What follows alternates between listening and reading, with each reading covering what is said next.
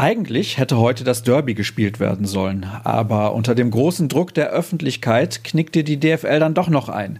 Deswegen begrüße ich euch für den Moment zur vorerst letzten Folge von BVB Kompakt und fasse zusammen, was rund um euren Lieblingsverein so alles los war. Ich bin Sascha Staat und dann wollen wir mal. Und ich hatte es angedeutet, nachdem der Druck auf die deutsche Fußballliga im Laufe des Freitags immer größer wurde, sahen sich die Verantwortlichen am Nachmittag endlich dazu gezwungen, den Spielbetrieb in der Bundesliga für den Moment zu unterbrechen. Mindestens bis zum 2. April. Das wird das Präsidium am Montag auf einer Mitgliederversammlung den Vereinen empfehlen. In der Länderspielpause soll dann über das weitere Vorgehen entschieden werden. Allerdings ist der Plan, die Saison bis zum Sommer zu Ende zu spielen, heißt es in der Pressemitteilung der DFL. Trotz der Absage des Spieltags macht dieses Verhalten nur noch fassungslos. Das meint zumindest der Kollege Dirk Krampe. Man könne nur noch den Kopf darüber schütteln, wie lange die deutsche Fußballliga ihre Augen verschlossen habe, schreibt er in seinem Kommentar. Zur ganzen Thematik äußerte sich am Nachmittag auch Hans-Joachim Watzke.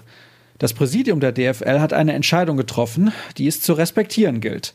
Unabhängig davon, dass es sicher auch andere Ansätze gegeben hätte, sagte der Geschäftsführer. Nun ja, jedenfalls schloss er aus, dass der BVB existenziell gefährdet sei, sprach aber gleichzeitig von der größten Krise in der Geschichte des deutschen Fußballs. Alles dazu haben unsere Redakteure Florian Gröger und Marvin Hoffmann für euch aufgeschrieben. Übrigens wurden nicht nur bei den Profis und Amateuren sämtliche Aktivitäten eingestellt, sondern auch das Nachwuchsleistungszentrum ist geschlossen. Die Spieler sind zu ihren Familien gefahren und mindestens bis zum 30. März wird kein Training mehr stattfinden. Der Spielbetrieb im Bereich der U17 und U19 wurde bis zum 4. April ausgesetzt. Wir kommen zur Vorschau auf den heutigen und auch die kommenden Tage. Es wird natürlich nicht sonderlich viel passieren, aber Marvin Hoffmann hat zum Hörer gegriffen. Am anderen Ende der Leitung war Matthias Herzog. Der ist Mentalcoach und beschäftigt sich mit den Auswirkungen des Coronavirus auf den Fußball. Was macht die aktuelle Situation mit den Spielern und den Fans? Das Ergebnis der Unterhaltung findet ihr in Marvins Artikel. Dann haben wir noch einen fiktiven Live-Ticker für euch im Angebot. Wie hätte die Partie wohl laufen können, wenn sie denn stattgefunden hätte?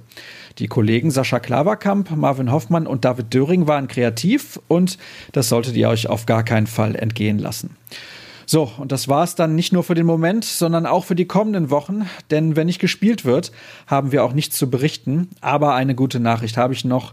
Mit unserem wöchentlichen Podcast machen wir ganz normal weiter.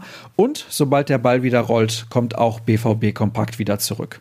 Bis dahin dürft ihr gerne bei ruhrnachrichten.de vorbeischauen oder bei Twitter unter rnbvb.